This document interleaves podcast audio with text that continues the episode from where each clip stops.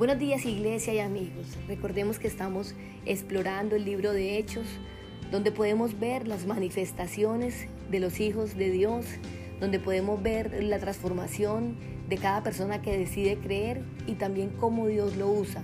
Esto trae consigo padecimientos, dificultades, persecución, pero lo que más debemos resaltar es la manera en que se manifiesta Dios en los hombres.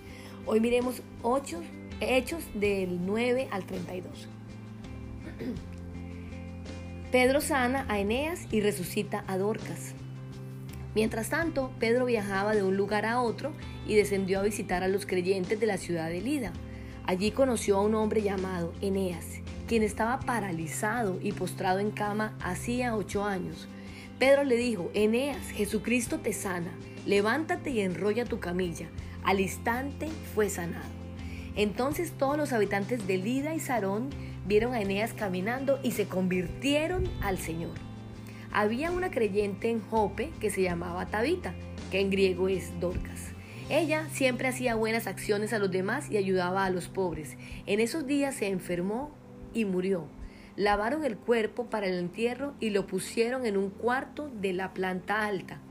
Pero los creyentes habían oído que Pedro estaba cerca, en Lida, entonces mandaron a dos hombres a suplicarle, por favor, ven tan pronto como puedas. Así que Pedro regresó con ellos y tan pronto como llegó, lo llevaron al cuarto de la planta alta. El cuarto estaba lleno de viudas que lloraban y le mostraban a Pedro las túnicas y demás ropa que Dorcas les había hecho. Pero, pero, pero Pedro les pidió a todos que salieran del cuarto, luego se arrodilló y oró Volviéndose hacia el cuerpo dijo, Tabita, levántate. Y ella abrió los ojos. Cuando vio a Pedro, se sentó. En este pasaje podemos una vez más experimentar la libertad, la sanidad que trae el seguir a nuestro Señor Jesús. Especialmente para poder llevar el Evangelio a la gente que no le conoce. Nosotros debemos aspirar a hacer cosas mayores porque la palabra nos lo pide y debemos también estar completamente convencidos de que para Dios no hay nada imposible. Tal vez la situación de este hombre era verdaderamente caótica. Uno leerlo hoy es parte de una historia, pero estar en el lugar de los hechos definitivamente hubiera generado en nosotros una sensibilidad y una respuesta mayor ante lo que estamos evidenciando hoy en este pasaje. Qué oportuna la llegada de Pedro a la ciudad.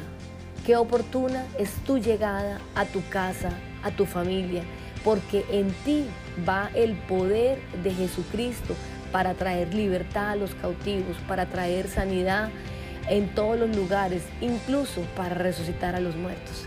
Y a veces decimos, bueno, eso es muy difícil nosotros entrar en ese, en ese nivel de profundidad, pero yo te voy a decir algo.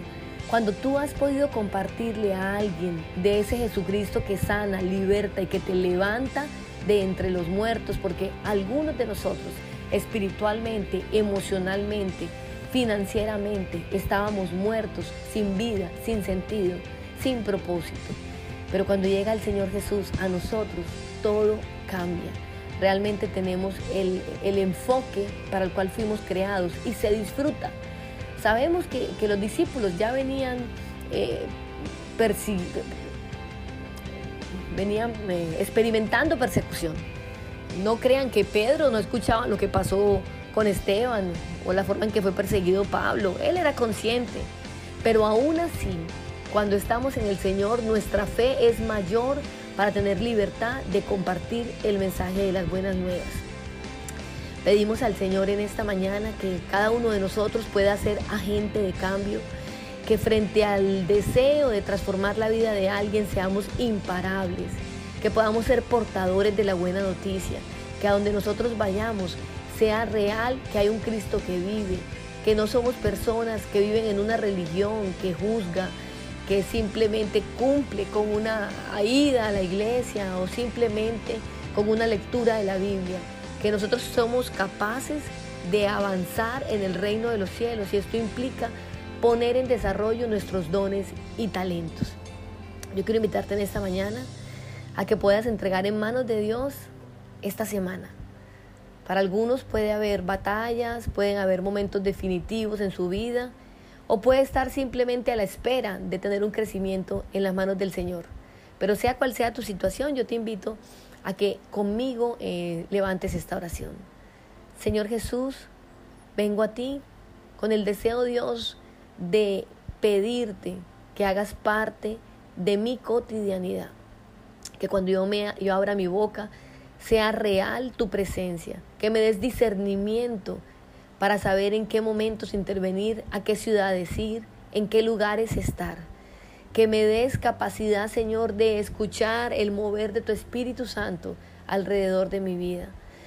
Hoy te oro, Señor, porque yo pueda ser un agente de cambio, que yo pueda ser una persona, Dios, que establece tu reino en este lugar pero sobre todo que en todo momento soy consciente de que tu presencia habita en mí.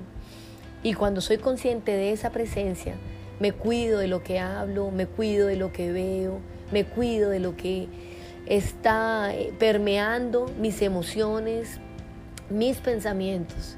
Y empiezo a ser una persona diferente. Empiezo a ser una persona de reino.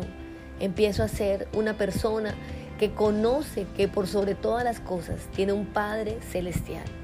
Hoy Dios declaramos que la iglesia comunidad cristiana de fe es una iglesia agente de cambio para Urabá, que lo que se está viniendo en el nombre de Jesús para nosotros como iglesia también será expandido a cada uno.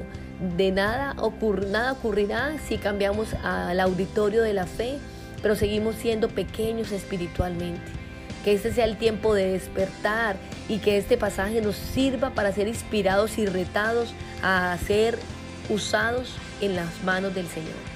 Declaramos bendición, protección y cuidado sobre cada uno de ustedes y sobre la vida también de nosotros. En el nombre de Jesús, les amamos, Dios los bendiga.